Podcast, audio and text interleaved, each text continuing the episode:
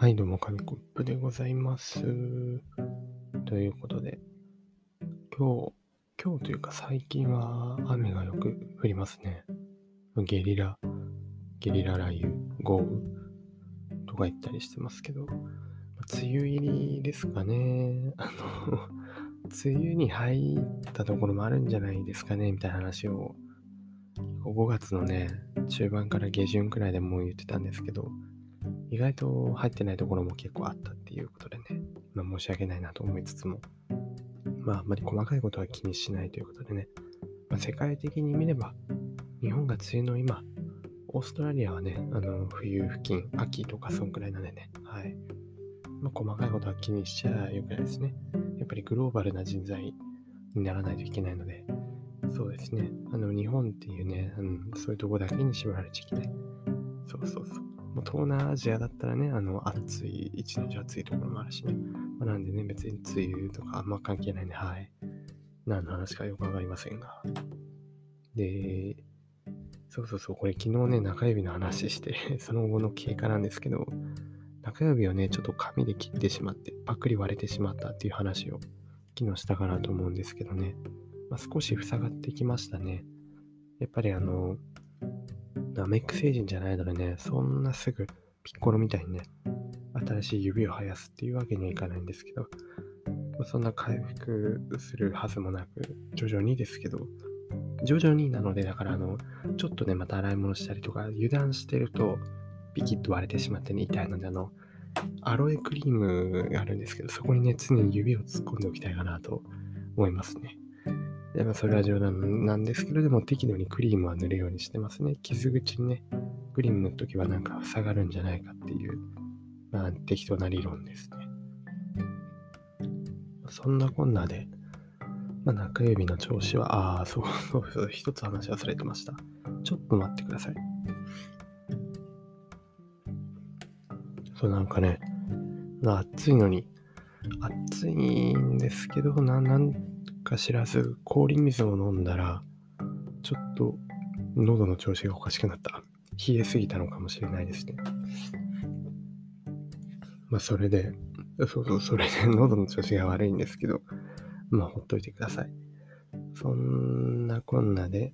あ洗い物とかな、なんか中指をだから水に濡らさないように避けてるとですね、他の指だけ勝手に動くので、で中指だけピンと立てようとすると、なんかね、こう、なんていうんですか、消しゴムとかペン持ってね、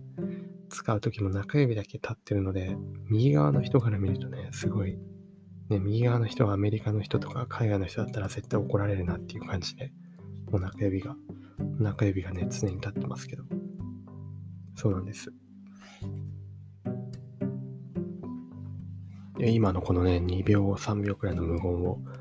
はい、耐えてくれた方は、ありがとうございます。なんか今日は、ちょっと、調子が 調子が良くないです。鼻、鼻の調子が良くなくて、うん、なんかあんまり、あんまりなんか喉がね。で、でです。まあ、暑くなってきたり、ジメジメしたりすると、洗濯物に悩みますよね。洗濯物をね、どのタイミングで干すか。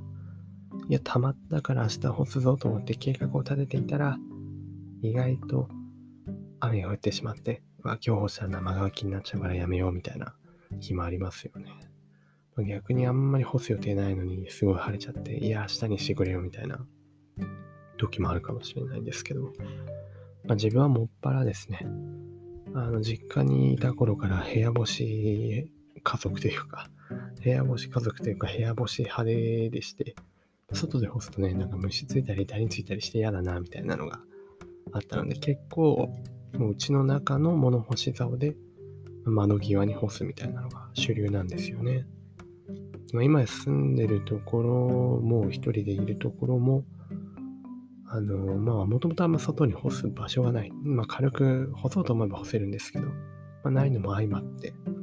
部屋にこう、突っ張り棒があるんですよね。部屋に突っ張り棒があって、そこに干してるんですけど、まあ、あの、ある日ね、ある日というか、そうある日その突っ張り棒をよくよく部屋開けて見てみると、あのー、並べってるんですよね。え、なんで斜めってるんだと思って、右側だけこうガツンと落ちて、ストッパーで引っかかってるみたいな状態になってて、おかしいなーって思ったんですけど、まあ、多分原因は、あの、服のかけすぎですね。普段は、そんなに服は、あの、畳んで入れたりしないので、あの、一回干したらそのまま干しっぱにして、で、使う時に取ってみたいなね。あの、まあよく言えばあのユニクロスタイルみたいな、あのショッピング、服のお店みたいな感じでね、ずっと物干し台にかけてるんですけど、突っ張り棒に。で多分その重みでずれちゃったんでしょうね。直さなきゃいけないと思って、これ、そう、頑張って直したんですよ。結構太いね、壁から壁までの幅、どのくらいかな ?2.5 メートルくらいかな。2メートルくらいかもしれないんですけど、まあ、そのくらいの突っ張り棒を頑張って突っ張ってね、長いから大変なんですよ。左手でこう持ちながら、右手でこうガチッとやって、で、左手は押さえながら右手くるくる回してどんどん突っ張っていくみたいなね。もう左肩パンパンなんですよね。で途中頭で支えたりするんですけど、バランス崩れて折っちゃったりしてね。結構大変だったんですけど、まあ、なんとか終わりましたね、突っ張り棒。これ、一人だからしょうがないんですけど、結局ね、あの、高さの斜めっていうのは解消されたんですけど、ちょっとなんか、位置がね、位置の斜め、なんていうんですか？あの、対角線上みたいな感じに突っ張ってしまって、少しだけね、ずれてしまって、横がね、なんか変な感じになってますけど、まあ一人なんでしょうがないですね。で、まあ、これうちの部屋、自分の今住んでる部屋のレイアウトが特殊なんですけど、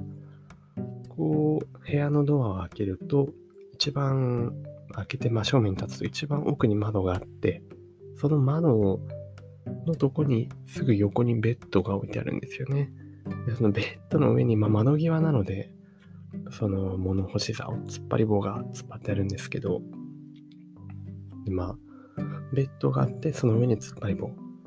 で目あの寝たらですね、寝たら頭の上に突っ張り棒があるんですよね。結構危ないっていうね。これ また重みでずれて、ね、今突っ張ったばっかだからなんかどっか緩んでたらね、寝てる間に正中線に落ちてきたら、もうひとたまりもないと思うんで、ちょっとまあ気をつけながら過ごしたいなと思うんですけど、反面、あの突っ張り棒があると、すごいなんかよく寝れるんですよね。ま正確には突っ張り棒が寝れるんじゃなくて、あのー、なんかね、そう洗濯物が上にあると、なんて言うんですかね。なんかいい感じにいいんですよ。よくわかんないんですけどね。よくよく、なんですごいそんな寝れるのかなっていうのを考えてみると、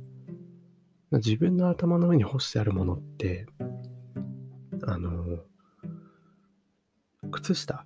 よくあるじゃないですか。洗濯バサミとかいっぱいついてて、靴下とかね、パンツとかいっぱい干せるやつ。あれがあるんですよね。で、まあパンツとか靴下干してあるんですけど、まあ基本パンツは乾くので取ったり、まあ、取らない。今まそのまま頭の上にね、パンツと靴下をね、乗せたまんま 寝るときもあるんですけど、乗せるというかもう目の前にね、パンツと靴下がある状態で寝るときもあるんですけど、まあ、基本靴下とかはかかってたり、ハンカチとかもかかってたりするんですよね。で、それが頭の上にあって、暇だった時とかね、こう、くるくるくるくる回るのでね、あの手で回して遊んでたりするんですけど、そんなガチで遊んでないですよ。ただなんかぼーっと音楽聴きながらね、くるくるしたりするんですけど、なんか妙に落ち着くなと思って、なんでかなーって考えたんですけど、これあれですね。あのー、赤ちゃん、赤ちゃんと同じです。もう赤ちゃんが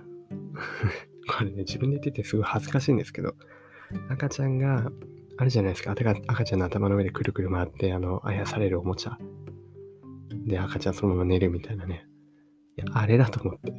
なんか妙に落ち着く懐かしいな感は、あれを思い出してたんじゃないかっていうね、自分の中でね、その前世、前世じゃないですけど、もう遠い昔の記憶ですよね。頭の上で靴下とパンツが